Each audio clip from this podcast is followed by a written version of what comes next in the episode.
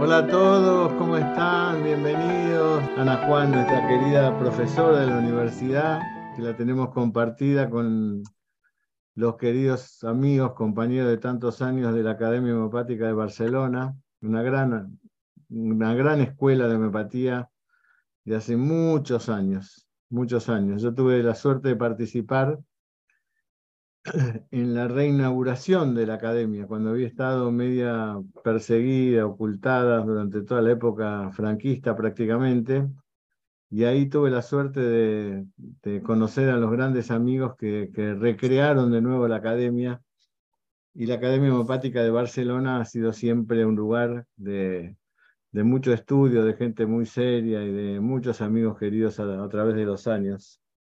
Así que, por supuesto, bienvenida Ana. Y hoy estamos para tratar un tema eh, que, lo vamos a, enfocar, Ana, eh, lo voy a enfocar de otra manera, porque siempre cuando se habla de oncología se habla de un caso y la curación o la mejoría de un caso de, oncología.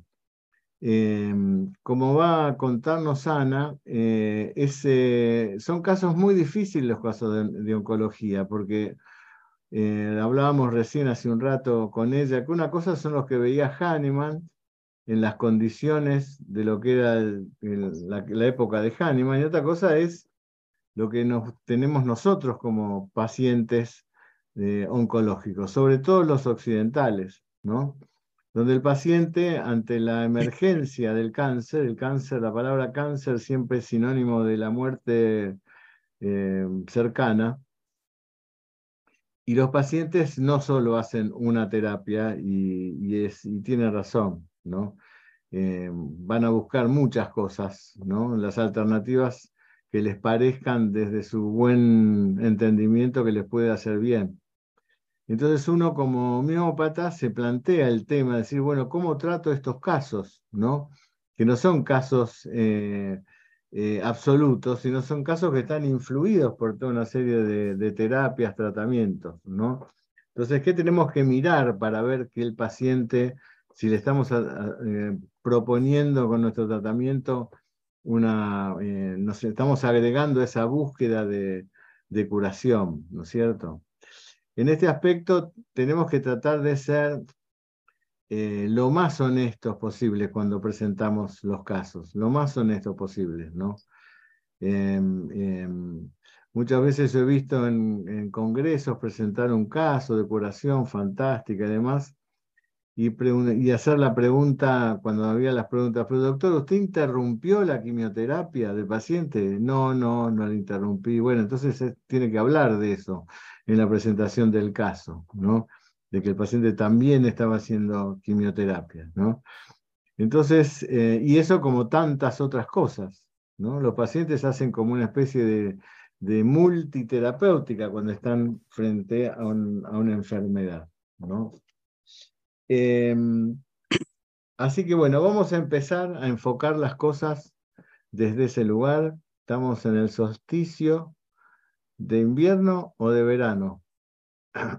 Los de arriba están en el solsticio de verano. A partir de ahora, los días se hacen más cortos. Y los que estamos en el hemisferio sur, a partir de ahora, los días se hacen más largos.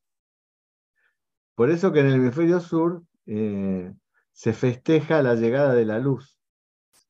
En el hemisferio norte se festeja el saludo a la luz. ¿no? Em, por eso que en el hemisferio sur, en junio, también se hacen fogatas, pero las fogatas no son como las fogatas de, San Juan. no, las fogatas del hemisferio sur son em, em, el, agradecimiento al sol por, por volver a iluminarnos, por volver a, cedernos la energía. ¿no? Así lo festejaban los mapuches, y eh, los diaguitas y los indios de, Sudamérica. Y los del norte festejaban, eh, las fogatas eran para decirle, bueno, nosotros vamos a sostener tu energía. Nosotros vamos a sostener la energía. ¿no? Puede ser que ahora empieces a alejarte de nosotros, ¿no? que ese es el motivo por el cual eh, los, los días se acortan, pero nosotros con nuestro fuego vamos a sostener tu energía. Entonces, en toda esta, esta situación hay una situación de fe eh, muy fuerte, de agradecimiento a la, a la vida y a la fuente de energía que para nosotros ha sido el sol. Por eso que hoy que vamos a tratar este tema de oncología, la homeopatía eh, eh, alienta esa esperanza en el paciente, ¿no? Es decir, nosotros vamos a colaborar con vos, con tu energía, ¿no? Si se está pagando para que sea de la mejor manera posible. Y si hay posibilidad de que haya un solsticio, eh, bueno, ahí estaremos con nuestro fuego homeopático para, para alentarte. Así que bueno, Anita, todo tuyo. Te escuchamos. Bueno, muchísimas gracias, Marcelo. Gracias a todos por estar y, estar aquí compartiendo otra vez.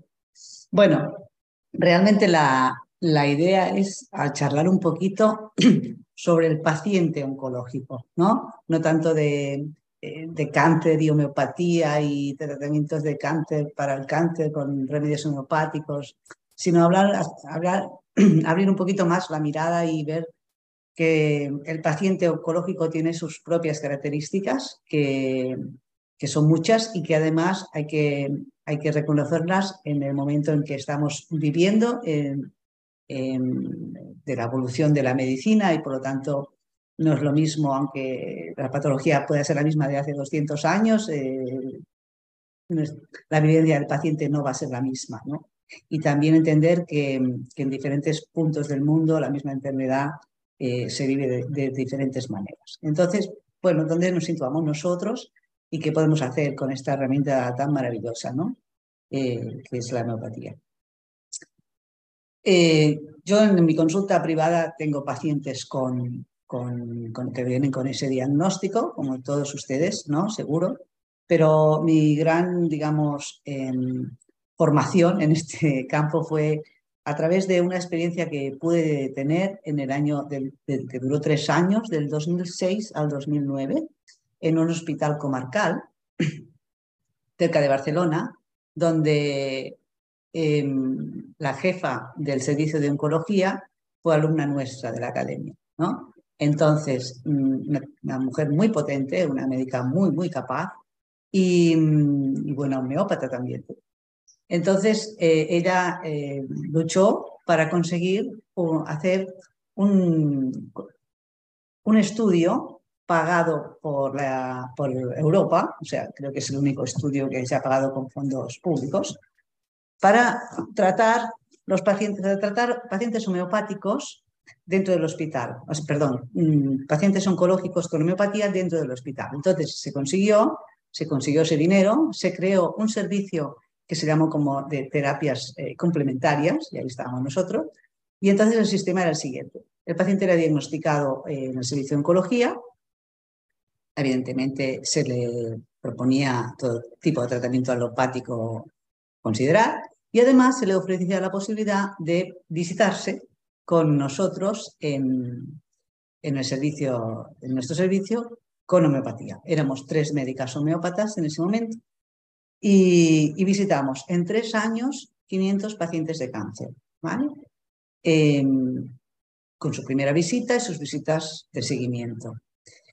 Em, fue tres años porque el, presupuesto y el estudio estaba acotado, solo tres años. Eran 500 pacientes, todos adultos, ahí no había pediatría, solo adultos, y el tema es que entraba todo tipo de diagnóstico oncológico, desde el más frecuente, cáncer de mama, cáncer de pulmón, cáncer de colon, próstatas, hasta los más infrecuentes, hasta, no sé, cánceres de, testículo, cánceres de todo tipo.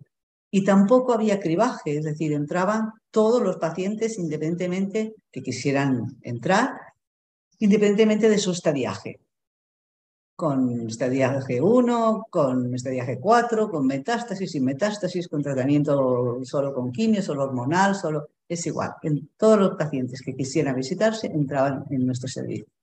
Y ahí es cuando mm, aprendí un montón, ¿no? De qué, de qué, qué aprendí, pues qué es útil y qué no, y qué, qué es lo que más me sirve y qué es lo que no. y, utilizamos eh, diferentes maneras de tratar y nos equivocamos en muchas, ¿no? Y en muchas otras, pues no, no fuimos, fueron tres años, entonces eso da siempre una perspectiva. ¿eh? Y la verdad es que de eso quería venirles a hablar, del paciente oncológico, ¿no? Con un acercamiento honesto y real, y realista, digamos así. ¿eh? Lo primero que me gustaría explicar o decir para que nos entendamos todos es que entender hay que entender el concepto de paciente oncológico. Es eh, es, un paciente que está en un proceso mm, por el que transita desde su diagnóstico. es un proceso dinámico que va a durar desde varios meses, pocos meses, depende, a años incluso. Y que es un proceso dinámico. O sea, va a ir cambiando. Y eso para nosotros hay que tenerlo claro, porque no nos podemos eh, poner rígidos con este tema porque el mismo paciente es el que va a ir cambiando. Lo segundo es que el paciente oncológico puede presentarse en la consulta desde, puede tener un gran abanico sintomatológico, o bien al contrario, vamos a encontrar pacientes con una clínica muy limitada y muy concreta, y habrá que trabajar con todo esto. En general, el paciente oncológico, cuando se acerca a la homeopatía, eh, ya tiene un diagnóstico, ya tiene un tratamiento previsto alopático, que va a hacer, que en general mm, yo te diría que el 99,9% mm, va a hacer. En esos 500 eh, pacientes de cáncer en tres años, solo una no se quiso eh, eh, medicar o tratar con alopatía, solo una. Y posiblemente cuando se, acerca, cuando se acerca a nosotros ya tiene un pronóstico. La mayoría de los pacientes utilizan ya varios tratamientos y claro que sí, todo lo que puedas vas a hacer, o sea, desde alopáticos, tratamientos alopáticos, la homopatía, acupuntura, eh, fitoterapia, tratamientos de drenaje, bueno, por supuesto, cirugías, todo lo que, todo, es que todo, no, no se privan de nada, ¿no? ¿Y quién lo haría? Todos, en todos los pacientes que yo trato, eh, eso lo aprendí allí y lo sigo tratando estos 20 años, todos, todos, todos hago hincapié en la importancia de, la, eh, de seguir una dieta correcta. Esto es básico, ¿eh? Básico. Una dieta saludable y si puede ser cetogénica, mejor. Es decir, mm, baja en hidratos de carbono, alta en grasas saludables, moderadas proteínas. Todo es para evitar el efecto Warburg, que ustedes ya conocen, ¿no? es que no darle azúcar a la dieta, a la, dieta, a la célula tumoral. ¿vale? Em, yo al paciente ya tengo, bueno, trabajo con una nutricionista y directamente le digo, va a hacer una visita con la nutricionista. Tenemos que comer de otra manera, porque estamos enfermos, por lo tanto hay que cuidarse de otra manera. Para mí es básico, ¿eh? No... En general, el paciente oncológico presenta eh, en su clínica siempre eh, un cuadro mental de ansiedad y de miedo. Más intenso cuanto más cerquita estamos del diagnóstico. ¿no? Si hace una semana y tiene el diagnóstico, este cuadro es bestial. Si hace un año, pues por ahí ya no es tanto. Bueno, ojito con ese cuadro mental, ¿eh? porque yo solo lo valoro, y es o sea, lo valoro como importante, si estos síntomas están muy, muy, pero que muy bien modalizados. Si no, no los tomo forma parte de, para mí, de, del cuadro, del proceso. ¿eh? Entonces, eh, es que, digamos, si están muy bien modalizados, perfecto. Si no, los dejo ahí, apuntados. ¿eh? A mayor desequilibrio del paciente, ya cuando ya encontramos metástasis y ya, ya, la cosa está, pues más síntomas de la enfermedad vamos a encontrar y menos síntomas individualizantes del paciente. Esto es así de real. ¿vale? Mm, es lo de, hablábamos del nivel 4, ¿eh? es espectacular. O sea, el paciente oncológico, en el paciente oncológico, lo que sí es habitual es ir usando diferentes remedios. ¿eh? Eso mm, también tenemos que estar abiertos a eso, porque justamente es un proceso dinámico y va a cambiar. Hay muchos factores, ¿no? Y finalmente, así como para en general, digamos, es muy importante eso de verdad, muy importante, volver a tomar nuevamente el caso es decir, estudiar de nuevo al paciente cuando ya está libre de patología oncológica y ya ha terminado sus tratamientos alopáticos. Hay que hacerle entender al, paciente con cariño ¿eh? que todavía no está curado, simplemente está libre de síntomas y estamos muy contentos, pero no está curado. Y ahora sí, la alimentación sigue siendo básica y el tratamiento homeopático es imprescindible para intentar evitar futuras recidivas.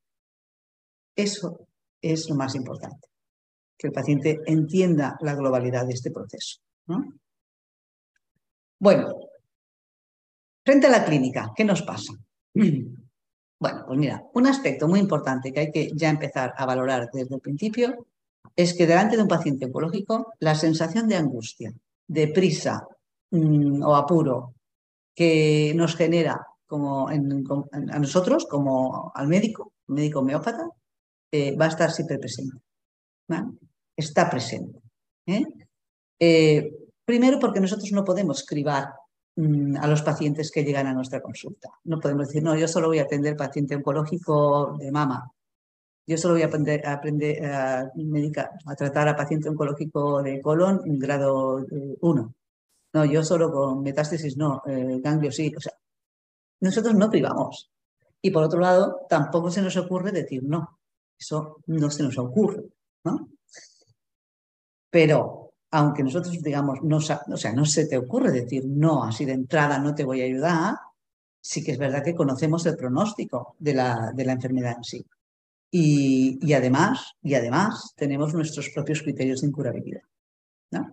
Entonces, todo eso nos genera, pues a veces más angustia de la que debería, eh, doy fe de ello, y además nos sentimos que hay como un apuro, ¿no? Como una prisa, porque claro, es una patología que, está ahí y que, tiene que ver con la supervivencia del individuo, ¿no?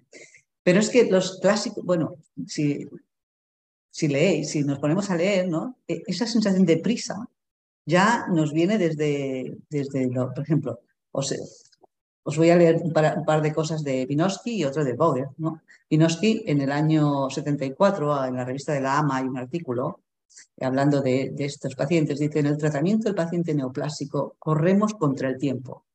Ya la frase te mata. Y a menudo eso puede ir en contra de la ortodoxia de la prescripción. Es posible que se indique el simílimo y simultáneamente alguno de los remedios chicos. Eso lo escribe en el año 74. Boger, en el año 1930, en su Homeopathic Recorder, dice los remedios profundos, bueno, dice, deben ser repetidos en el cáncer mucho más rápidamente. Dice, hay que correr delante del cáncer, por ello no hay que aguardar a la reaparición de los síntomas para repetir el medicamento, como se trataba de eh, la dosis eh, seco, única y espera. ¿eh? Pero esa sensación de apuro la tenemos, ¿no? O sea, la tenemos. En cambio, cuando tú hablas con los oncólogos, ¿no? Evidentemente que la tienen y están preocupados, pero hay unas pautas tan marcadas, ¿no? Que no te digo que estén tranquilos, ni mucho menos, ni, ni porque no. Pero, mm, pero bueno, están tranquilos, sí, en ese aspecto mm, terapéutico, digamos, ¿no? Y se preocupan porque no pueden hacer, más, a lo mejor, pero, pero no mejor. O sea, ellos hacen lo mejor. Y además está, está tan estandarizado que, bueno, no tienen esa sensación que tenemos nosotros que al final nos, nos mata la culpabilidad, ¿no? La sensación de uff, ¿no? Bueno, en la clínica. Pues en la clínica, pues hay que tener en cuenta que vamos a encontrar diversas situaciones y que además, aunque el paciente sea oncológico, no es lo mismo, ¿no? Por ejemplo, pacientes con diagnóstico, pero que aún no han empezado el tratamiento alopático, es decir, que tienen la enfermedad propiamente y aún no han, hecho nada para eh, para quitar o para menguar para disminuir, ¿no? Sin tratamiento alopático previo. Vamos a encontrar pacientes con cáncer que ya han iniciado el tratamiento alopático. Siempre que digo eso me refiero a la quimio, a la radio, a mm, cirugía, a monoterapia. ¿eh? Vamos a encontrar pacientes libres de enfermedad, de cáncer, pero con tratamiento alopático, porque se han operado, se han quitado esa anillo de mama y ahora están en el proceso de tratamiento homeopático. No es lo mismo. El paciente teóricamente ya no tiene el cáncer, ¿no? Está haciendo un tratamiento preventivo, paliativo, lo que tú quieras, pero ya no lo tiene el cáncer en sí, se lo han quitado la enfermedad, ¿no? Bueno, un paciente, eh, también llegan a nuestra consulta, paciente ya sin neoplasia y además que ha finalizado el tratamiento eh, alopático. Y también llegan a la consulta pacientes con recidivo. Pacientes que han estado libres de patología oncológica durante tiempo y vuelven a la recidiva. Son pacientes diferentes. Por lo tanto, habrá que acercarse a esos pacientes de una manera diferente. ¿no? ¿Qué hago yo? Pero, eh, pero esto es una cosa que yo les vengo a compartir. Me gustaría que esta charla eh, fuera súper interactiva y me explicaran qué hacen ustedes ¿eh? para seguir aprendiendo. Mira, lo primero que yo hago es cuando viene el paciente, el paciente muchas veces ya de visita ya explica lo que le pasa. Esos pacientes yo les doy una hora especial, una visita especial. Es decir, yo no meto esa primera visita entre medio. ¿vale? Eh, ¿Por qué? Porque sé que la anamnesis que tengo que hacer en ese paciente, en general lo hacemos, intentamos hacerlo siempre muy bien, ¿verdad? Pero en esos pacientes eh, la anamnesis tiene que estar muy bien hecha. Esa anamnesis mm, tiene que ser profunda y respetuosa. Siempre hay que ser así, no te digo no, pero en esos pacientes hay que respirar hondo y hacerlo muy bien, sin prisa. Son pacientes que hay que dar tiempo en la consulta para los silencios, porque aparecen muchos silencios, para la angustia, para el llanto, y hay que respetarlos. Respetarlos y aprovecharlos, porque de ahí pues, mm, yo al menos los aprovecho para hacer una observación homeopática. ¿no? Mm, si tenemos prisa, si vamos apurados, eh, porque vamos retrasados con las visitas, si además estamos preocupados por no sé qué, si además esto influye muy, muy negativamente en un paciente que ya de por sí nos mete en la consulta una, una historia, una sensación mm, muy debilitante para todos. ¿vale? Entonces, la anamnesis tiene que ser muy bien hecha. Y a veces, si mm, por lo que sea no consigo hacerla bien, la parto en dos días. La, cito al otro día o a los dos días y sigo con la anamnesis. No hay que apurarse. ¿vale? Lo segundo es, eh, una vez lo tengo, estudiar el caso. ¿Qué quiere decir estudiar el caso? Bueno, primero, valorar en qué fase del proceso está el paciente. ¿Está solo con el diagnóstico previo? ¿Está ya con, con radioterapia y quimioterapia y tiene la enfermedad todavía? ¿Ya se ha operado y solo está con, con, quimio o con radio? Eh, ¿Dónde está el proceso? ¿Dónde está el paciente ahora? porque te digo que no todos llegan a la consulta de la misma manera. Primero valoro en qué fase está. Después los pacientes eh, que están con quimio y con radio, que nos van a dar una información eh, de clínica toxicológica, eh, pues bastante bonita a veces. hay, hay que modalizar esa, esos síntomas. No vale decir, bueno, mm, como tiene quimio y está vomitando, le doy neusfómica o arsénico. No, hay que modalizar esa clínica porque es una, es una intoxicación aguda. Entonces, anotar desde cuándo, anotar si durante, si después, cuánto dura, como mejor, como todos sabemos, ¿no? Y luego, eso no lo estudio. Eh, entender, lo más difícil a veces es entender los síntomas que expresa el paciente. Los que son propiamente individualizantes del paciente los que son propiamente del paciente con esa enfermedad oncológica, ¿no? O sea que nos hablan más mm, de, ese proceso oncológico o los síntomas toxicológicos. Intentar no mezclar eso, ¿no? Intentar eh, tener, ¿qué tengo? ¿no?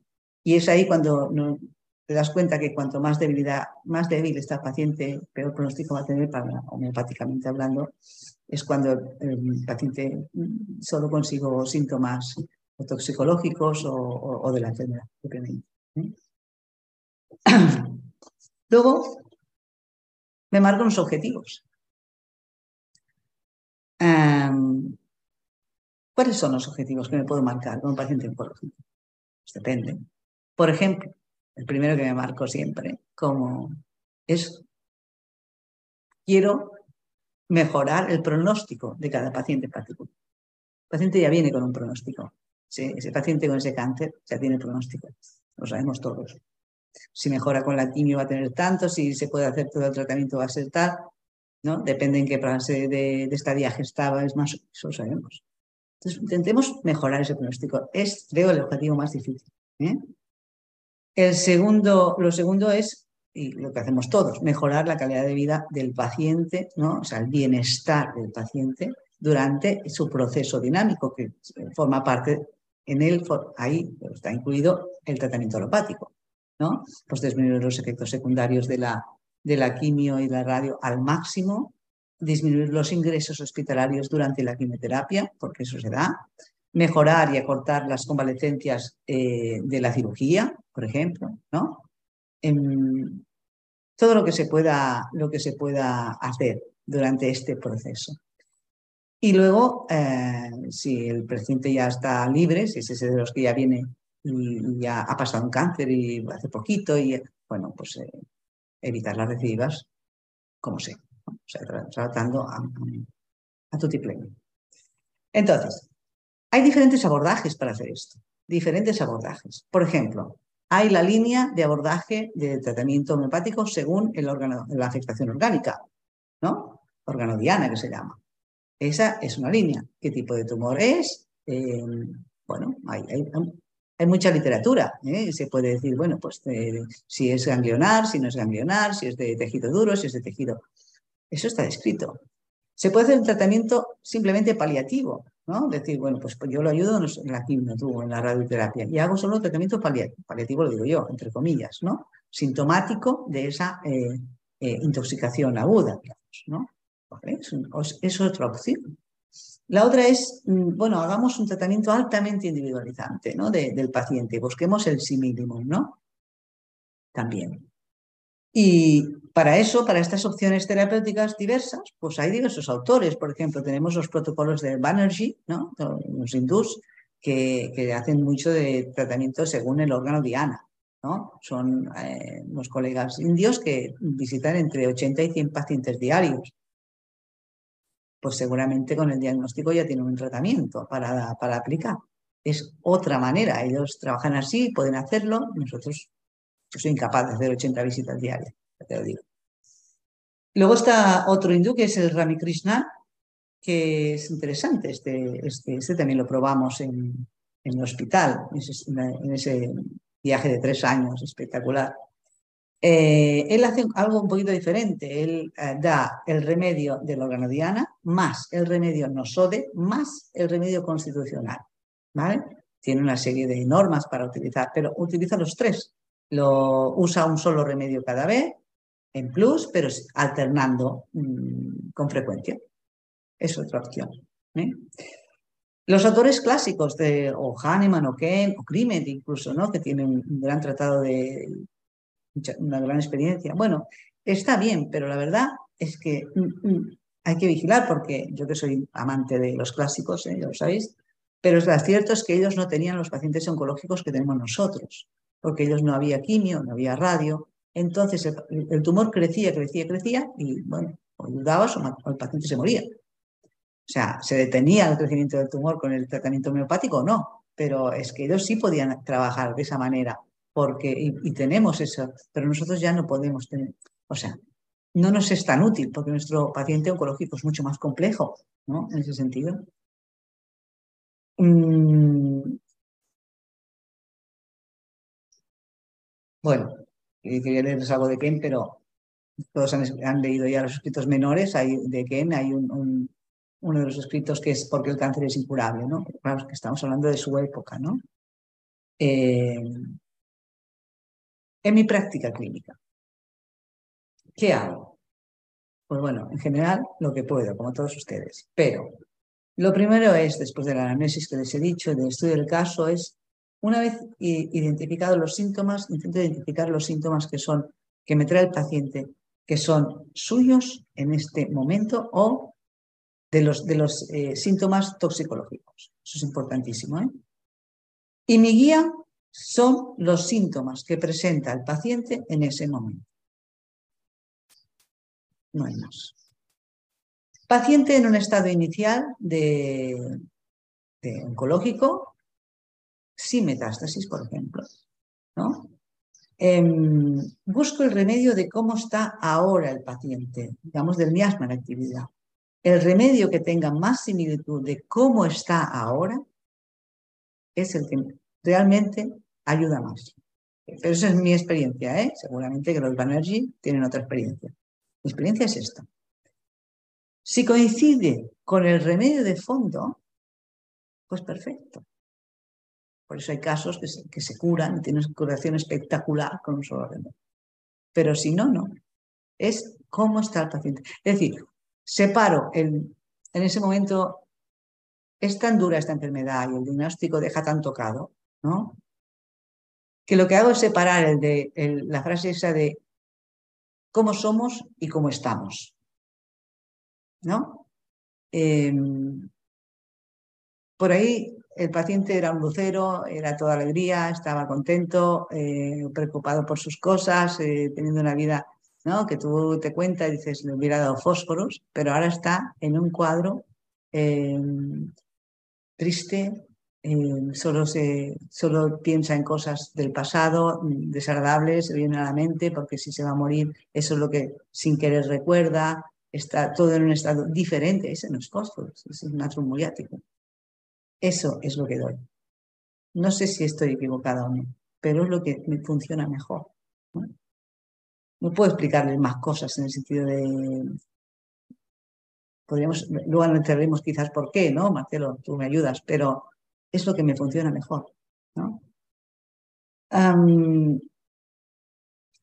Los síntomas toxicológicos de la quimio y de la radio, siempre bien modalizados, porque si no, es que no me funcionan. Nunca me funcionó dar un nux vómica porque vomitaba. Funciona uno de cada tanto. Dices, bueno, pero si todos vomitan, ¿por qué la nux funciona? Bueno, porque si no modalizas, es, da igual, es un, es un cuadro agudo, es una intoxicación aguda y hay que, em, hay que explorarla bien y dar el modalizado.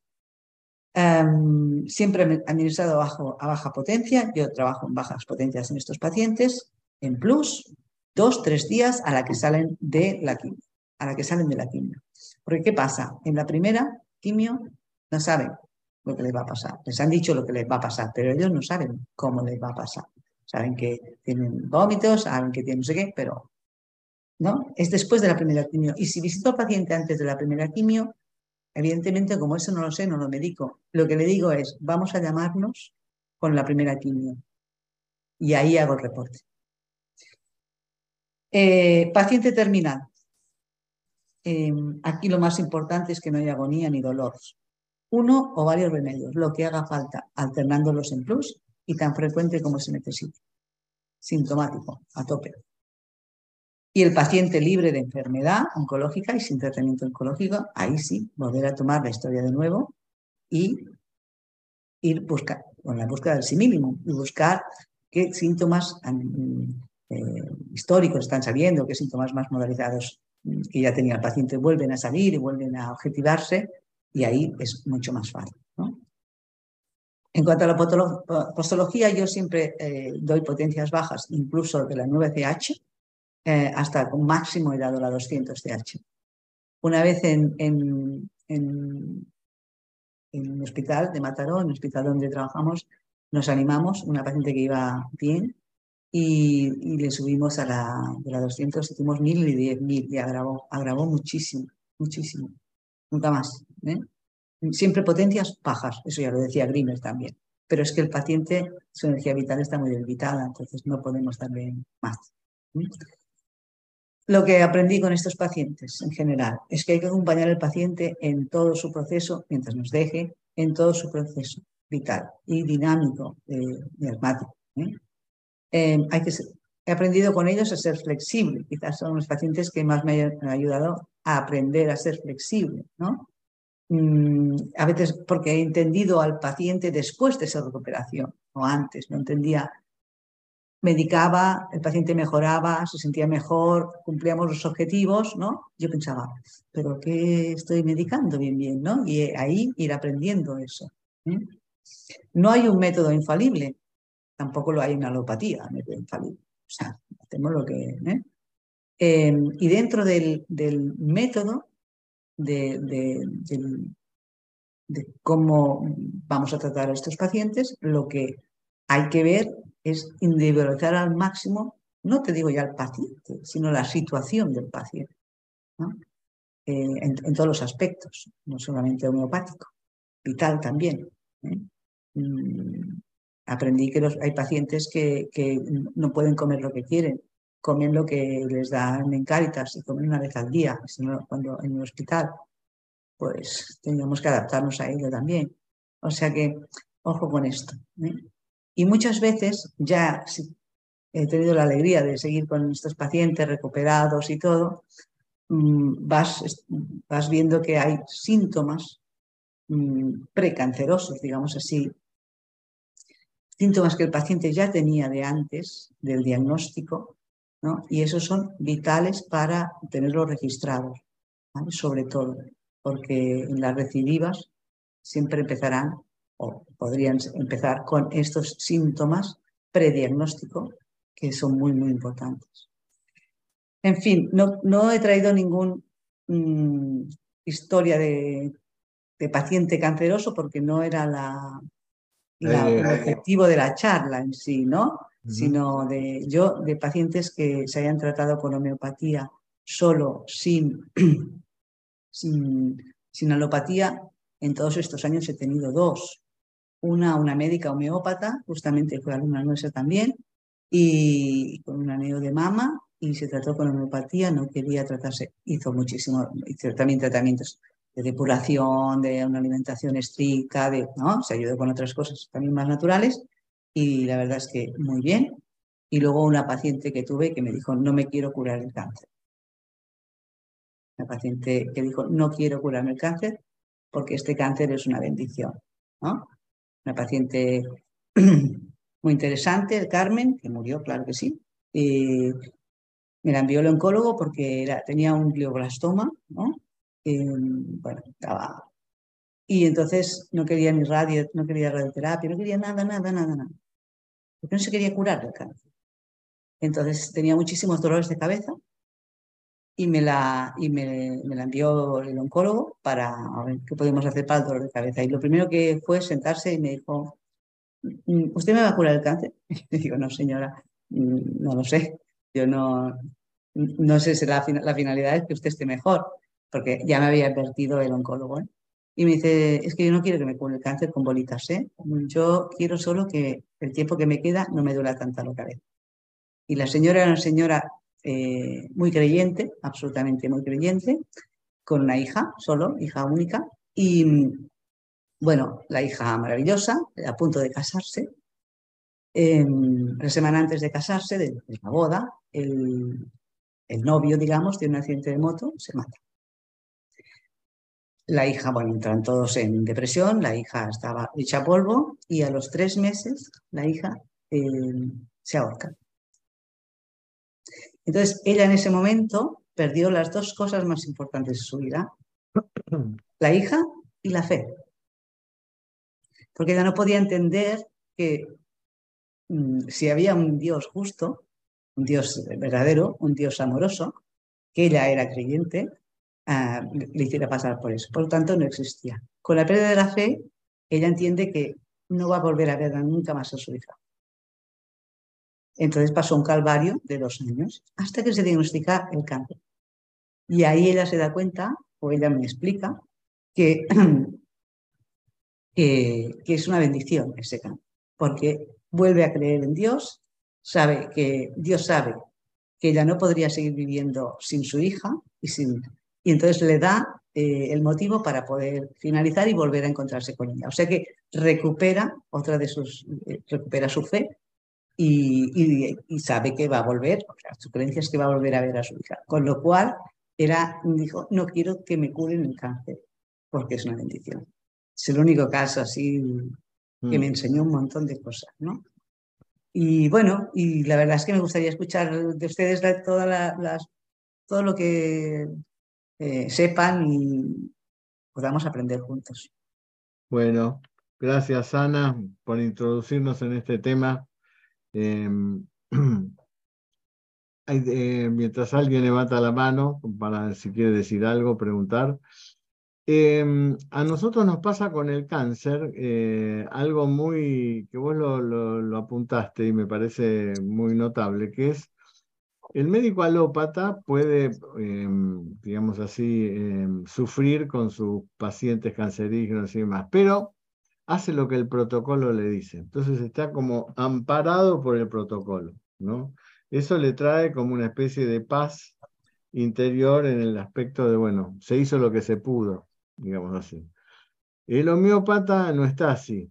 El homeópata siempre tiene la esperanza de algo más, que suceda algo más, ¿no? Eh, entonces estos pacientes de cáncer siempre nos dejan, eh, nos generan así un marco de incertidumbre muy difícil de, hacer. Por eso que muchos homeópatas eh, arman los protocolos. Yo para el cáncer hago esto, como si fuera una, una alópata, ¿no? armo esto, si funciona, funciona, si no funciona, no funciona, y me quedo de alguna manera contento con, con esto. ¿no? En ese caso, eh, dice, atiendo 100 pacientes por día, 100 pacientes por día es imposible. Dice, bueno, lo atienden en el equipo, pero eh, aún en el equipo, 100 pacientes oncológicos, aunque haya 5 que atiendan 20 pacientes oncológicos en el día, ¿cuánto, cuánto eh, tiempo le dio a ese paciente? No, lo que pasa es que atiende 100 pacientes porque le aplican un protocolo. Cáncer de qué, tal cosa, tal otra, pumba, y se da este, este tipo de medicaciones. ¿no? Ahora, yendo puntualmente a la homeopatía, ¿no? quiero destacar algunas cosas que dice Ana que están en el órgano, ¿no es cierto? Que están en el órgano, no es un parecer de Ana y no, eh, no viene de la mano de, bueno, yo hago esto, simplemente, sino en función de lo que estudié hago esto. ¿no?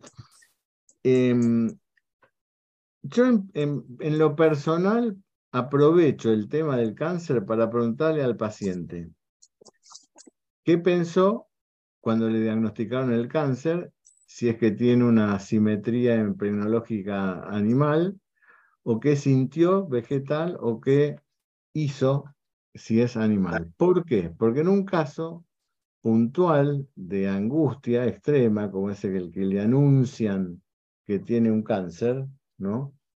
Eh, que es eh, algo que los que no hemos pasado por el cáncer es imposible que lo podamos medir eh, intelectualmente, ¿no? Cuando te anuncian, bueno, señor, mire usted, hemos descubierto que tiene cáncer, ¿no? entonces es muy importante para mí eso, si, si si la respuesta estuvo en el mundo de su pensamiento o en el mundo de su em, sensación, sentimiento o en, su, eh, en, sus acciones, desde el punto de vista mental. Porque eso me ubica un poco, primero por la impregnología y segundo porque me ubica en el remedio eh, o en el reino del remedio que debería eh, em, necesitar el paciente. Hay tres puntos, como dice Ana, que, son, eh, que están atados a esta sensación vital, la angustia, la ansiedad y el miedo. Por eso, como muy bien dice Ana, a menos que esta persona nos diga que tiene algún síntoma mental derivado de estas tres cosas que tuvo siempre, no nos sirve mucho, porque son muy generales estos síntomas, muy eh, muy de la mayoría de los, de los pacientes. Entonces, lo, para mí lo más importante en, los pacientes de cáncer es determinar su nivel energético. ¿Cuál es el nivel energético que tiene este paciente? Y eso se lo determinamos tomando la historia clásica, si podemos, por supuesto, eh, y eh, si el paciente nos da una sintomatología que tiene que ver con la historia de su vida o no. ¿No es cierto? El nivel 4, que es el nivel donde nosotros nos convocan, porque difícilmente el homeópata vaya a tener un paciente oncológico de entrada. Eh, si sucede eso es porque hubo como un acercamiento a la homeopatía previo o, o determinado tipo de personas. En general las personas vienen o después del tratamiento eh, anticancerígeno o durante el tratamiento, pero no, no tomamos a los pacientes de entrada en general, por lo menos es mi experiencia y la que yo veo que les pasa a otros colegas. Entonces, ahí cuando el paciente viene sabiendo que a lo mejor no podemos hacer la historia eh, eh, eh, biopatológica, como decimos siempre, tenemos que quitarnos de la cabeza el tema de interpretar al paciente. Que esto le pasa porque la madre se murió, esto le pasa porque el, hermano dice que esto le pasa, porque lo vamos a interpretar. A menos que sea tan evidente la sintomatología que podamos relacionarla con la historia de su vida. Y tenemos que atender a los síntomas modalizados, tal cual lo dice Ana. ¿Cuáles son las modalidades que están presentes en el, en el, cuadro? Mire, yo desde que empecé con toda esta enfermedad, yo nunca era eh, friolento, yo mucho frío tengo. Mucho frío en los pies, desde que y tengo, y estoy así, mire que ya pasó el verano, y aún en el verano tengo frío en los pies. Y eso le pasó desde que empezó con este, y sí, desde que empezó eh, el, cáncer empecé con esta situación. O sea, frialdad en los pies eh, y con sudor, así, un síntoma muy molarizado, pero muy local, es fundamental en el diagnóstico del remedio. Porque, ¿qué quiere decir? Que cuando el cáncer se dio a conocer, digamos así, en la, persona, las primeras manifestaciones sintomáticas son a la vista del, homeópata los síntomas más históricos. ¿No es cierto? ¿Qué es histórico en un cuadro agudo que no podemos hacer una historia biopatográfica? ¿Cómo empezó el cuadro agudo? Bueno, lo mismo el cáncer. ¿Qué es histórico en el cáncer cuando, bueno, cuando síntomas que empezaron con el cáncer? Así que esas modalidades, aunque sean síntomas nuevos, porque no son síntomas que tienen historia en el paciente, pero una vez que aparecieron, se instalaron son los síntomas que nosotros nos van a llevar al diagnóstico de un remedio que, como bien dice Ana, es un remedio que no es el remedio absoluto, no le podemos pedir a ese remedio que genere cambios eh, maravillosos, pero que logre, como dice Hahnemann, el órgano en las enfermedades eh, de la absora desarrollada, que es a la que se deben casi todos los cánceres, eh, empezar a hacer aparecer alguna sintomatología que en el curso del tratamiento nos lleve a cambiar el remedio, encontrar remedios cada vez más perfectos respecto de la totalidad. ¿No es cierto? Porque doctrinariamente, ¿qué es lo que pasa en los pacientes de cáncer que nosotros atendemos? Mm, a menos que encontremos un paciente que nos cuenta su historia y podamos detectar esos trazos, esos rasgos intensos, fundamentales que nos permiten hacer una repertorización donde hay un remedio que surge que cubra esa totalidad, ¿no es cierto? Donde el cáncer está incluido. Pero a veces el cáncer mismo es la enfermedad, no hay mucho más, que es lo que pasa en los niveles 4.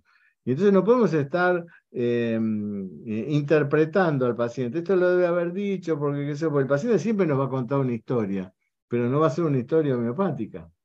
¿no?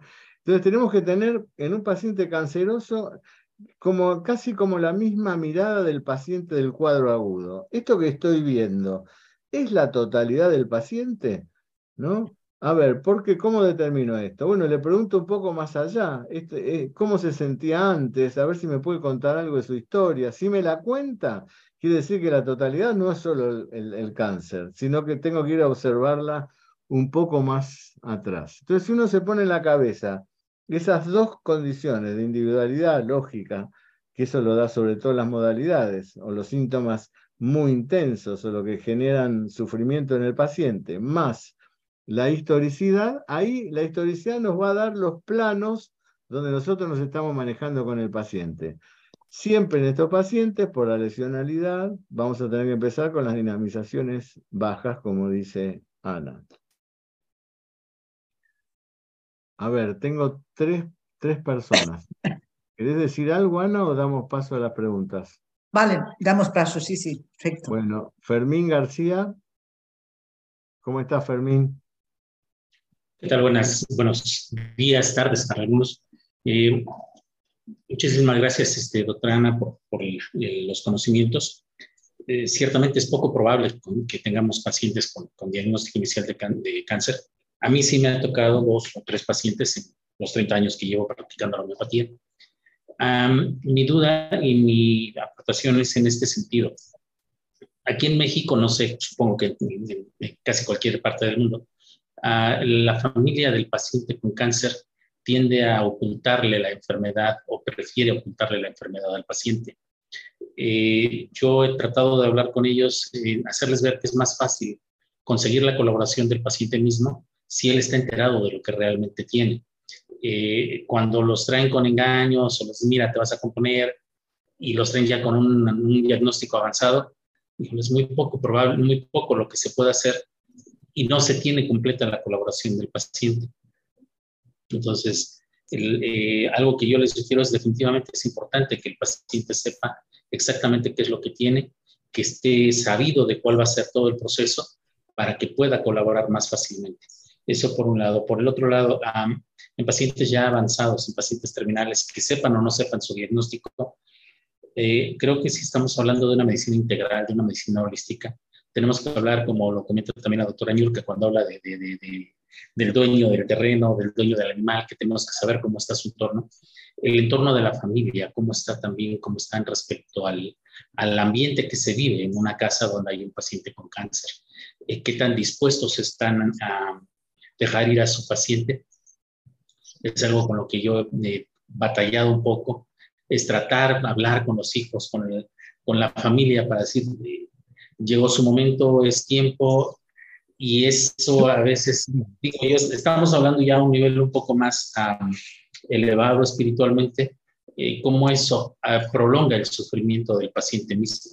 Cuando los hijos, cuando los familiares se empiezan a relajar y entienden que el proceso ya lleva este curso, eh, es más fácil y el paciente entra en una etapa de medicamento, no incluso, entra en una etapa de relajación donde recibe lo que, lo que sigue, sin más, sin más ni más. Yo incluso he hablado con ellos o trato esta situación como la muerte, como la gran sanadora. A veces esto es lo único que, que sana al paciente, ¿no? hablando ya de, de un proceso más, más holístico.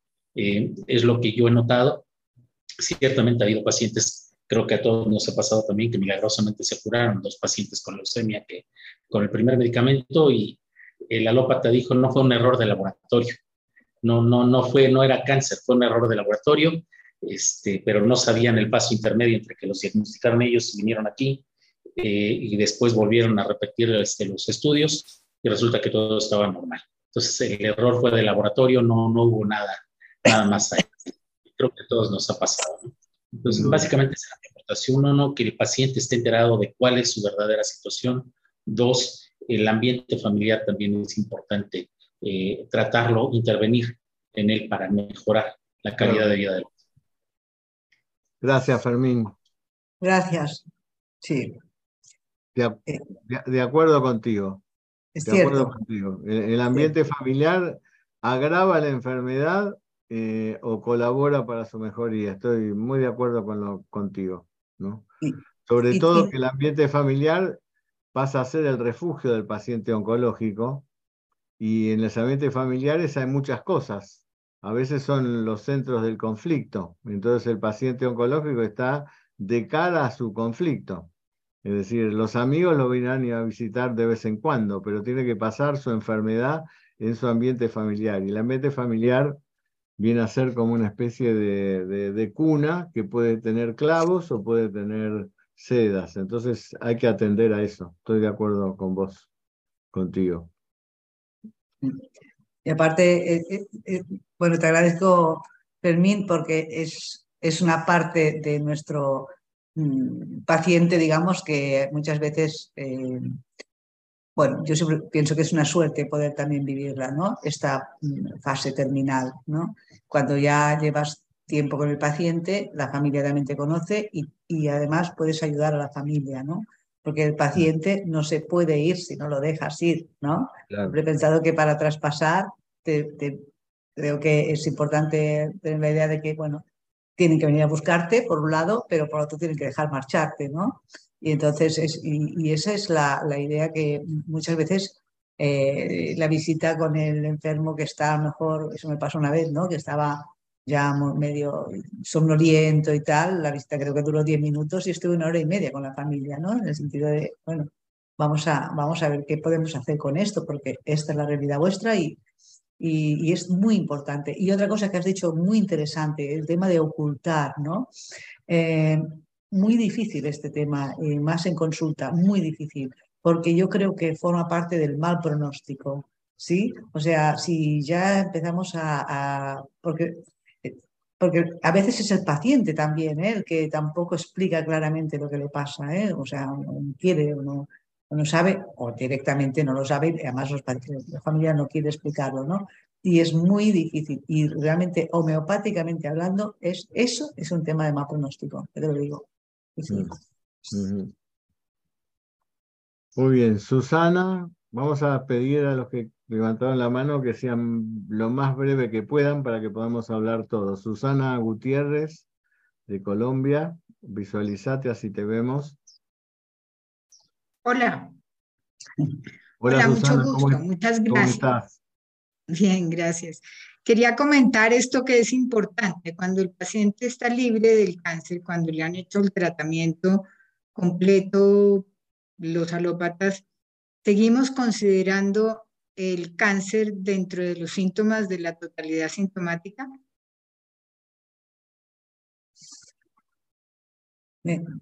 ¿Contesto yo, Marcelo? Mira, eh, el cáncer como enfermedad, no. Porque lo que voy a buscar ahora, una vez está libre de todo el proceso, digamos, y en un paciente de primera vez, me explica hace dos años, pasó, eh, pasé por este proceso, voy a buscar los síntomas eh, individualizantes del paciente. O sea que si tuvo un cáncer de mama, no lo meto en la repertorización. Está apuntado en sus antecedentes, obviamente. Y cuando hablamos de ese proceso, igual que se me hubiera dicho que se ha operado, no sé, de, la espalda porque tiene una, ¿no? Cuando hablamos del proceso, intento eh, individualizar al máximo el proceso que tuvo, ¿vale? Pero para tenerlo ahí, em, ahí, apuntado, digamos, ¿no? Em, eh, siempre está eso en la vida de un paciente. Pero es como cuando tú, yo qué sé, te dices, no, es que eh, me divorcié hace 10 años y tuve un divorcio malísimo con muchos conflictos. Bueno, ya está, hace 10 años que no estás divorciado, y no tienes conflictos, ¿no? Pero lo tuviste. Entonces forma parte de tu historia biopatográfica y ahí sí lo pregunto. Ahora, si tu pregunta es, ¿lo tomas como tal? No. En ese momento que estamos hablando del paciente, no. Yo no lo hago. Claro, podríamos, podríamos tomarlo como tal pero con estas condiciones. Eh, las enfermedades clínicas no son patogenéticas, no han surgido en la patogenesia. Lo que surgieron en la experiencia de los médicos es remedios que han curado eh, por eh, determinadas enfermedades clínicas y se han ido agregando a los repertorios, qué sé yo, cáncer de próstata, bueno, experiencia de los propios médicos con el remedio eh, que han curado. Entonces, esto sería buenísimo si todos los médicos hubiéramos aportado nuestras curaciones a los diferentes repertorios. Si todos los médicos del plan de homeópatas hubieran hecho como una, eh, digamos así, una experiencia común de volcar en alguna fuente toda esa información. Pero lo que tenemos es una información imperfecta, las, son las curaciones de los clásicos, alguno que otro, pero la verdad que no tenemos. Sí, hay, hay tropismos que tienen los remedios que podemos tenerlo en cuenta, como yo digo en el método de la homeopatía pura, como síntomas auxiliares, ¿no? Porque qué, qué bárbaro, sale la repertorización hecha por los síntomas modalizales, modalizados, no sé, crota luzórridos, y este paciente me viene con tanto que tiene hemorragias hace desde hace 20 años. Entonces, hay, por ese lado podemos eh, darle un lugar a la patología, pero lamentablemente hasta que no se hagan las suficientes estadísticas, no podemos confiar en esos rubros. Ese es el, el gran tema, ¿no? Gracias, Marcelo. Gracias, Ana. Estrella. Hola, Hola, ¿te podés visualizar? Sí. Eh, a ver, voy a tratar de, ver. A ver, permítame. Ahí estás. ¿Cómo estás, Estrella? ¿De dónde, de dónde vienes? De México. De México. Vengo de la Escuela Nacional de Medicina y Homeopatía. Ajá. ¿De qué lugar, de qué lugar vivís? Es la Ciudad de México. En la ciudad. Bueno, buenísimo. Este, bueno, mi pregunta va en, en el enfoque que estaba comentando la doctora.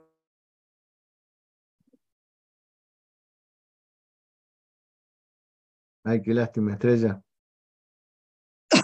¿Hola? ¿Sí me escuchó? ¿Hola? se cortó. Ahora, ahora estás de nuevo. Entonces, eh, hay un tratamiento oncológico. Este tratamiento homeopáticamente se llama falsa enfermedad, ¿no?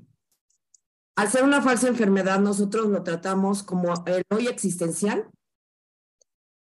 Y después, ¿cómo sabemos cuando ya llegamos a, a esta parte donde comenta la doctora el ser del paciente, eh, que es lo real?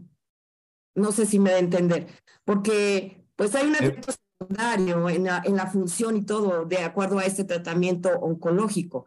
Entonces, toda esta, este efecto secundario generando esta falsa enfermedad, nosotros vamos directamente a eso, tomándolo como... Eh, Estrella, eh, como se entrecorta, volvenos a contar un poco la, así sinópticamente lo que estás diciendo, porque si no, no te podemos comprender.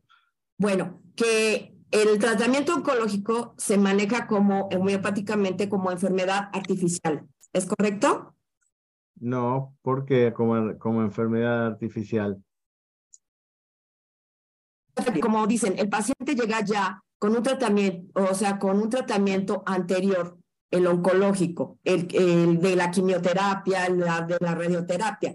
Entonces también eh, la, la, la, no, no eh, en homeopatía eh, pues se maneja como enfermedad artificial. Sí, tenés razón en ese aspecto. Hay síntomas que tiene el paciente que tienen que ver con su tratamiento. Exactamente. Entonces, para liberar toda esta situación, se da el medicamento para su hoy existencial. No por default, se da si, si esa sintomatología surgida ocupa el espacio de la totalidad. Es decir, ah, nuestra, nuestra visión siempre es la totalidad. Es decir, viene un paciente, no sé, intoxicado con algo que comió. ¿no? Y si esa intoxicación hace que lo único que vemos del paciente son esos síntomas de toxicidad de lo que comió, y bueno, tenemos que tratar de modalizarlo lo más posible para darle un remedio que lo va a sacar de ese momento de toxicidad. En este aspecto es más o menos lo mismo. Esos pacientes que vienen con todo un tratamiento, que están, como, como dices tú, diezmados por el tratamiento alopático, y bueno, lo que vemos nosotros es una sintomatología eh, que es una reacción, pero aparte hay mucho efecto primario de las medicaciones que le están dando. Entonces lo que tenemos que ver, bueno, a ver, con eso que tenemos, que no nos permite ver otra cosa, para nosotros esa es la totalidad, ver cuáles ah. son las modalidades más presentes en esa totalidad. Ah, eso es lo que, decía Ana, ¿no? Bueno, muchas gracias. y además yo se lo explico así a los pacientes. Em, cuando van a empezar la quimioterapia están asustados.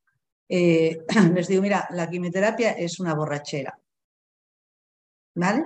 Eh, tú estás para entendernos y hacerlo clarito con el paciente. Tú estás bien, están operados, ya no tienes la enfermedad, tú estás bien ¿eh? y te va a salvar.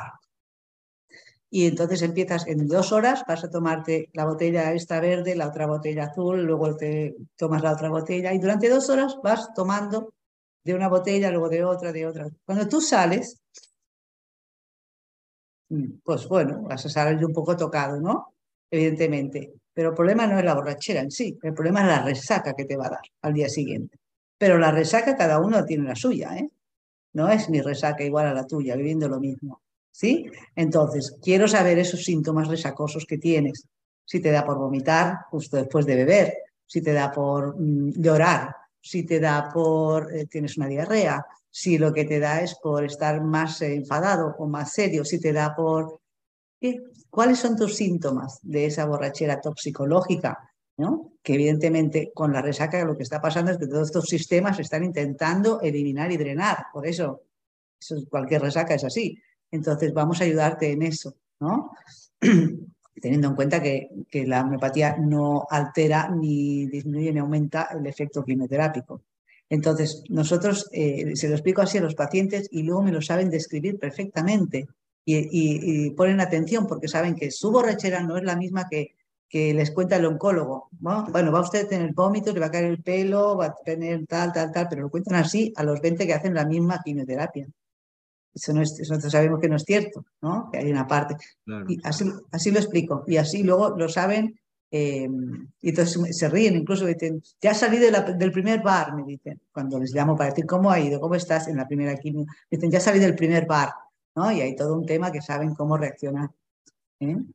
Y, sí, yo soy muy fan de modalizar esa, esa, resaca, esa intoxicación aguda, ese cuadro agudo y, y modernizarlo bien, porque funciona muy, muy bien, muy bien.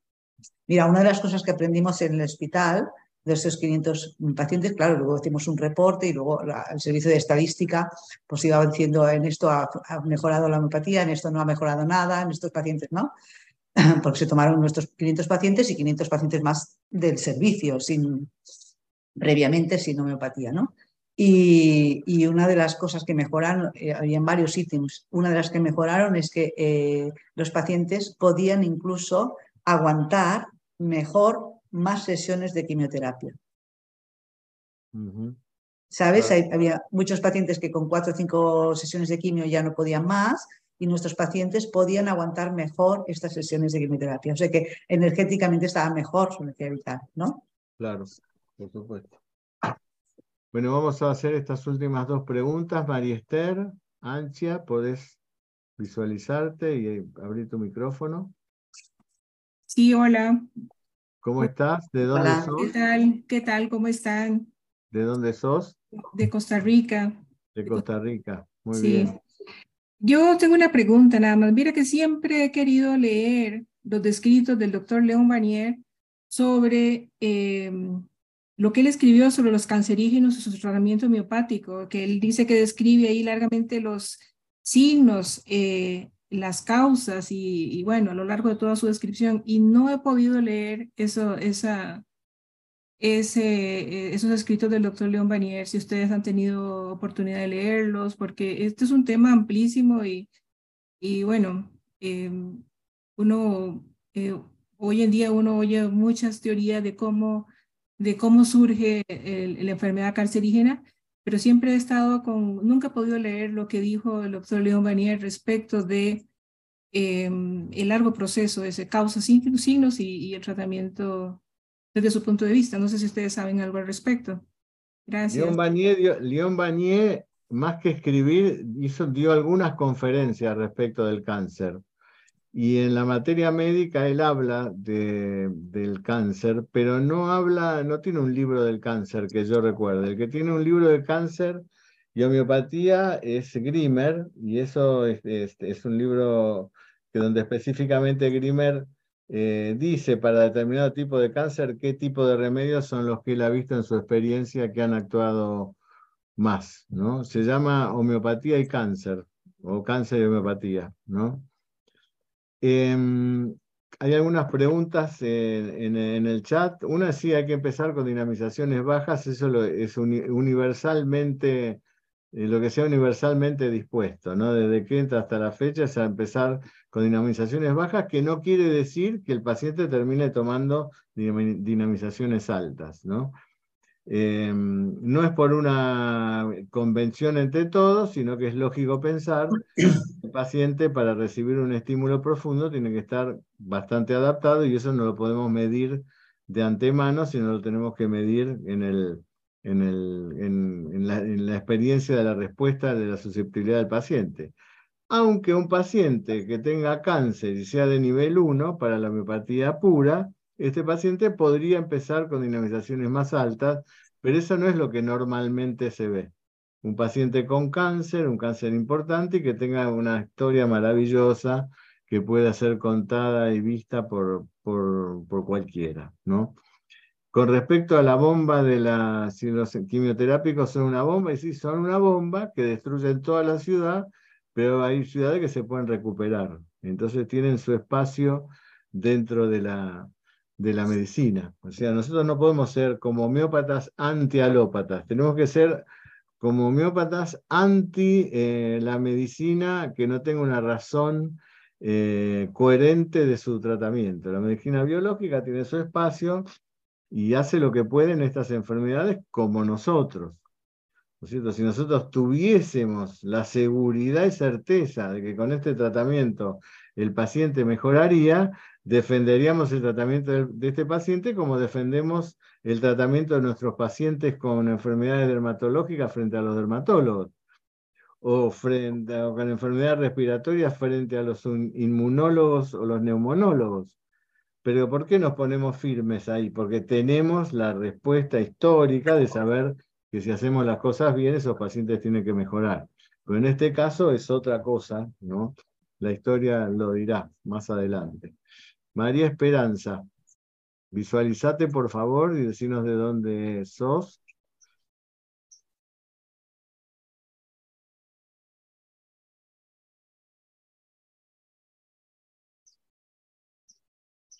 No te escuchamos, María Esperanza, estás con el micrófono apagado. Ahí estás. Sí, este, soy de Guadalajara, de Buenas tardes, ¿cómo estás? Buenas tardes, bien, bien, qué gusto estar con ustedes. Igualmente. Este, solamente para comentar este, algo sobre un medicamento eh, relacionado con lo que se está tratando hoy en este tema tan interesante, tan bonito. Muchas gracias a la doctora. Este, eh, pues me, me, ayuda mucho siempre este, sus clases. Y bueno, en esta ocasión quiero hacer una pequeña aportación de un medicamento que he estado este, leyendo eh, para estos casos, este, para ayudar un poquito con lo de los efectos de la quimio, y las radiaciones este, en este tipo de enfermedades. Se llama hiposaenium, es un osode, hiposaenium. Este, leí su patogenesia y lo he estado estudiando y lo he estado administrando en algunos pacientes con muy buen resultado. Este, precisamente eh, recientemente se lo he dado a, uno, a un sobrino que está pasando por este proceso y este, pues él estaba pues muy escéptico y este, se lo hice llegar y este, le comenté que pues que realmente no era para curarlo, sino que para ayudarlo con los síntomas tan, este, pues molestos de las quimios. Y este, realmente sí, sí, ya he comprobado que les ayuda mucho, por eso nada más quería hacerles este comentario. Muchas gracias. ¿Cuál es el remedio, María Esperanza, que no escuché, no entendí bien? Hiposaenium. Hipota, hiposaenium. Hiposaenium con Z. H, H, Y, hiposaenium. Es un noso de, creo que es noso, noso de mayor. Bueno, lo vamos a, lo vamos a, a, ver. Solamente eso quería comentarles. Muchísimas gracias. Qué gusto estar con ustedes. Gracias a vos. Esta tarde, gracias. gracias. A María Esperanza. Hasta luego. Ustedes saben que el problema de la, aparentemente de los tumores tiene que ver con las proteínas, ¿no es cierto? Y acá tenemos entre nosotros una investigadora que justamente ha hecho investigaciones en la universidad, en la Universidad de Berna, con las proteínas. Y a ver qué nos podés decir. Niurka, querida, ¿qué nos podés decir? Hola, hola Marcelo, hola Ana, espectacular, como siempre. Eh, mira, en cuanto a las investigaciones, justamente te escuchaba Ana y pensaba justamente en eso y y hace eh, unos días me entregaron unos resultados justo con células eh, cancerígenas que, que estamos trabajando, pero eh, en este caso fue ver cuánto, cuánto viven las células, es decir, las dejamos en cultivo por más tiempo con el medicamento homeopático, sin el medicamento homeopático, probamos dos. increíblemente, claro, como la célula cancerígena necesita azúcar, cuando le ponemos los glóbulos sin impregnar, pues viven más. pero es la célula en cultivo. Pero hay, cuando el medicamento no es el correcto, no vive más a pesar de que el glóbulo tenga esa lactosa también. Pero con el medicamento adecuado, sí vive incluso más. Entonces es muy interesante ver cómo es. Y en cuanto a las proteínas, pues también, eh, pues de acuerdo a, la experiencia, estoy escribiendo ahora un par de artículos sobre eso.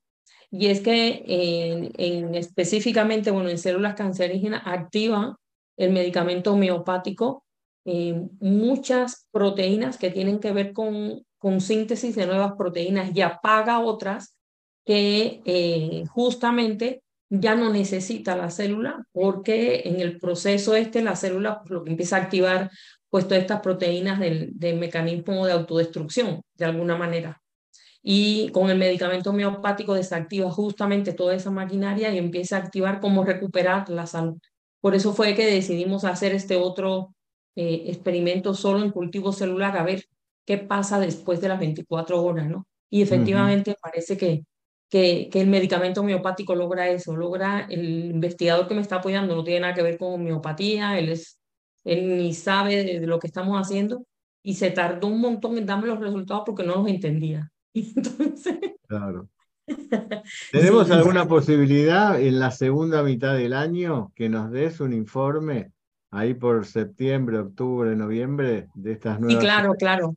Sí, sí, sí. Vale, va a ser importante eso para nosotros. Sí. Así que estén atentos al programa para cuando Nurka nos dé esa posibilidad fantástica de, ver estas experiencias.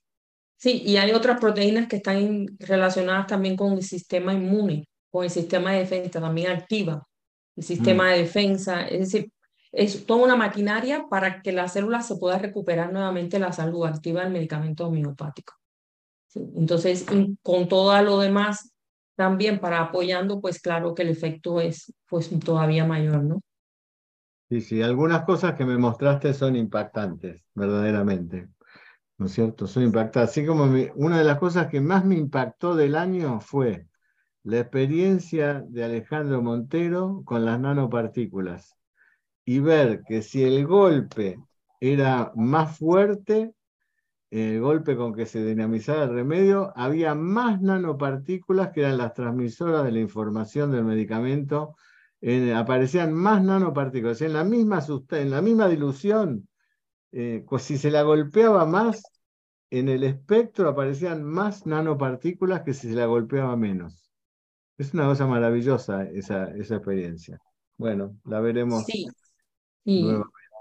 Sí, relacionada con eso también seguimos eh, trabajando y, y, bueno, hay más.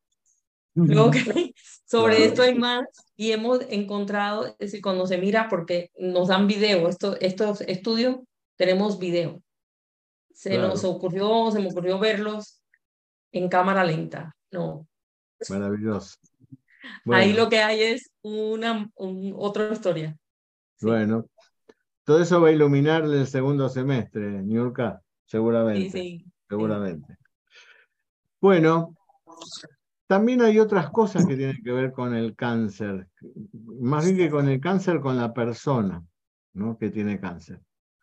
Les voy a contar una muy breve historia de hace, fue más, más de casi 30 años, fue allá a principios de los 90. Me llamaron en consulta una mujer de unos 40 años, tenía un cáncer de ovario, que estaba muy grave, que está con tratamiento oncológico, y que estaba en los últimos días, pero estaba con mucho dolor, más allá de toda la, medicación que le daban. Era muy resistente a los opiáceos. Los opiáceos le hacían un efecto paradojal, es decir, se excitaba más en vez de dormirse. Entonces, bueno, quería morirse en la casa y estaba en la casa de su hermana, que fue donde yo la fui a ver. Bueno, una persona de que podía, que hablaba muy despacito, con el dolor ocupaba todo el, el, espacio. Bueno, me contó una historia que no la podía contar eh, poco, no, no, no podía tomársela la historia por el estado de esta, de, esta, de esta persona. Pero tenía dos o tres síntomas modalizados que eran muy concretos. Yo ahora no me acuerdo cuáles eran los síntomas. Tenían que ver con las posiciones, sobre todo, que estaba mejor de un lado, no del otro, que tenía dolor aquí, dolor allá. Ahí yo hice una repertorización y salía el remedio natrum muriático. ¿no? Era el único que eh, ya debo tener por ahí la historia, un día la, podría ver. Pero eran tres síntomas muy pequeños modalizados y em, Diana se llamaba esta mujer, eh, y que el único remedio que lo cubría era natromuriático. Después había, creo que un par de remedios que lo cubrían dos de los tres y el resto uno, ¿no? Y eran rubros de mediana importancia, ¿no? De 10 síntomas, 12 síntomas, 15. Bueno, entonces decidí darle natromuriaticum y entonces le dije a esta, esta mujer, a Diana, le digo, mire Diana, lo dije desde el conocimiento que nosotros tenemos en homeopatía, ¿no? Perdón, porque la mujer, la hermana me decía, y está así hace muchos días y no, no parte, me decía, no, no parte, no parte, la hermana, no parte. Entonces le dije a, Diana, una vez que había hecho el diagnóstico de muriático, bueno, mire Diana, después nos vamos a comunicar, eh, yo voy a volver a verla, cosa que no hice porque falleció. Y le digo, pero a mí me parece que usted tiene que perdonar, algo tiene que perdonar. No no espere de respuesta, fue como un mensaje que le dejé, ¿no? Porque le estaba dando natrium muriático. Ella me miró, gracias doctor, nada más, y me fui. Tomó el natrum muriático, había quedado yo en ir a verla los cuatro o cinco días, pero a los tres días me llama la hermana que había fallecido, ¿no? Y entonces me dice la hermana, me gustaría que viniera a hablar conmigo, ¿no? Bueno, fui a la casa, me acuerdo que me dijo, yo le pago la consulta, doctor, pero quiero hablar con me gustaría que viniera a hablar conmigo. Entonces me dice, ¿qué le contó a usted, Diana? ¿Qué, qué, le, qué le dijo? digo, mire, la verdad que nada, no, no me dijo mucho, no, porque no, me habló de los dolores y demás. dice, porque cuando usted se fue, eh, y yo, pues yo le había llevado el remedio, yo en ese momento llevaba botiquín cada vez que iba a domicilio, le había dejado unos uno globulitos de natomuriático un 200, tomó el remedio y a la mañana me llamó y me dijo, bueno, mira, te quiero pedir perdón por haber estado tan ofendida con vos durante toda mi vida, a la hermana. Eh, y bueno, hablaron con la hermana, yo no me acuerdo fue lo, con la historia, se abrazaron, etcétera, etcétera y demás. ¿Por qué había estado ofendida esta mujer toda la vida con ella? Porque la hermana se casó con eh, un hombre que le gustaba a Diana, pero nunca dijo nada, Diana. Como buena Natrum, se cayó la boca, se ofendió, se resintió, se llenó de dolor y de pena y nunca dijo nada. ¿no? Entonces, también para esto está la homeopatía. Para esto también está. ¿no? Comprendiendo el remedio que yo le estaba dando, le pude decir algo que le ayudó. Evidentemente, esta mujer. No sé si partió, según como me dijo la hermana, en paz por lo que yo le dije, por la acción del remedio o por las dos cosas al mismo tiempo. Pero esta mujer que no se moría, bueno, eh, la homeopatía la ayudó a morir en paz. También esto eh, tenemos nosotros como eh, medicamento, la posibilidad de dar algo que haga que la persona eleve su nivel de conciencia y pueda autodeterminarse y resignificarse en el mundo de una manera eh, más humana, como esta mujer que le pudo decir a la hermana lo que tenía adentro toda su vida, porque el gran amor en silencio de su vida eh, se había casado con su hermano. Bueno. Maravilloso. Gracias, Ana. Gracias por, por, tu, por habernos traído este tema, que es un tema que seguramente vamos a volver a hablar en, en algún momento. Gracias, Niurka, y gracias a todos los que participaron. Hay un cambio, el, el, jueves que viene no va a estar Matías, sino voy a estar yo, porque el, el otro jueves, el 6, es donde va, va, a estar Matías, porque yo no voy a poder estar. El 6. Y en función a muchos pedidos de, de, la gente que me hicieron por privado, el, vamos a hablar el jueves que viene de cómo aplico la impregnología a las historias, porque si no hay mucha gente que al no conocer una cosa no puede comprender qué es lo que estoy diciendo yo con, con lo de la impregnología. Así que vamos a hablar puntualmente de eso. Ustedes saben que en mi consulta particular yo me baso en tres em, em, matrices estocásticas. La de Hahnemann, ¿no es cierto? Que es la, de, la del algoritmo y la impregnología. ¿Por qué digo la matriz estocástica de Hahnemann? Porque Hahnemann lo que evaluó fueron las, esta sintomatología que, que, en su conjunto, en su totalidad, nos da la posibilidad, diría yo, la probabilidad de encontrar entre los remedios que han sido investigados, dentro de los miles que no han sido investigados, alguna sustancia que sea capaz de estimular la energía vital del paciente. Así que Hahnemann se, se, metió en una matriz estocástica, por eso que eso tiene que tener reglas y fundamentos, y no simplemente eh, pareceres. Así que bueno, vamos a hablar de impregnología y aplicada a, esta, a, la metodología tradicional, y bueno, le voy a contar cómo me va a mí. Bueno, te vuelvo a agradecer, Ana, les mando un abrazo muy grande a todos por estar, por acompañar. Si no nos acompañaran ustedes, no tendría sentido este espacio, así que eternamente agradecidos y que les vaya bien, que tengan una buena semana. Adiós. Gracias a todos. Adiós.